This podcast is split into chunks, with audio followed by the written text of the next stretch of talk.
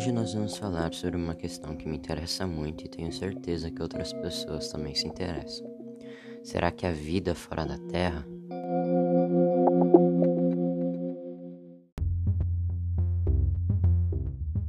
Meu nome é Rodrigo e esse é mais um episódio do podcast NNS. Então, respondendo à questão inicial. Muitas pesquisas são feitas e ainda não temos uma resposta certa, mas não se desanime. A NASA e outras agências, como a russa Roscosmo, já acharam água fora da Terra.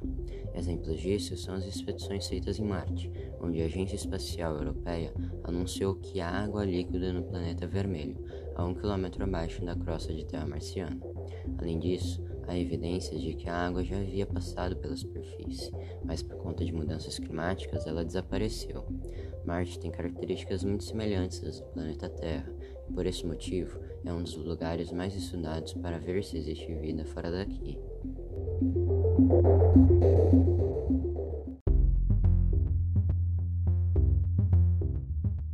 Além de planetas, luas também estão sendo estudadas.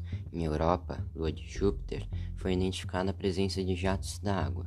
Essas luas têm enormes oceanos de água líquida debaixo de uma crosta de gelo, uma espécie de Antártica com um oceano embaixo de seu gelo, explica Douglas Galante, astrobiólogo e pesquisador do Centro Nacional de Pesquisa em Energia e Materiais. Titã, lua de Saturno, chamou interesse após ser revelado que seu ciclo hidrológico possui metano e etano, ao invés de água. Cientistas afirmam que o pré-requisito para a vida se desenvolver é que haja um meio líquido. Outro planeta considerado parecido com a Terra era Vênus, e que recentemente foi descoberta fosfina em sua superfície. Para quem não sabe, fosfina é um gás que precisa da atividade humana ou microbiana para ser produzido. Logo, temos duas possibilidades: haver uma reação química desconhecida por nós que gera esse gás, ou a possibilidade de haver vida microbiana em Vênus.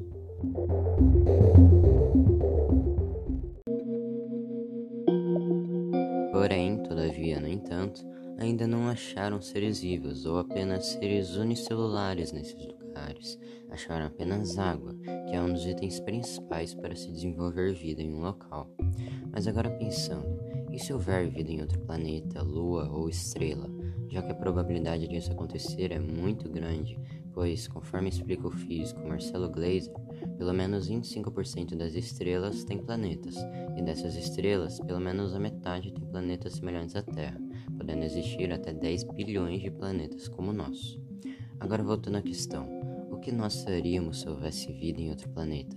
Depois de muitos anos, talvez nossa tecnologia esteja mais avançada, possibilitando a ida de populações para lá, porque essa é a única coisa que me vem à cabeça como vantagem de ir para outro lugar.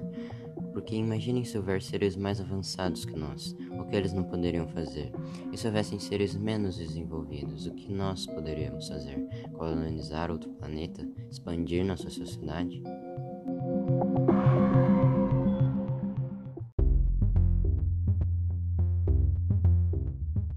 São muitas perguntas e que só o tempo poderá responder. Então eu acabo esse episódio com essas reflexões. Espero que vocês tenham gostado e até a próxima.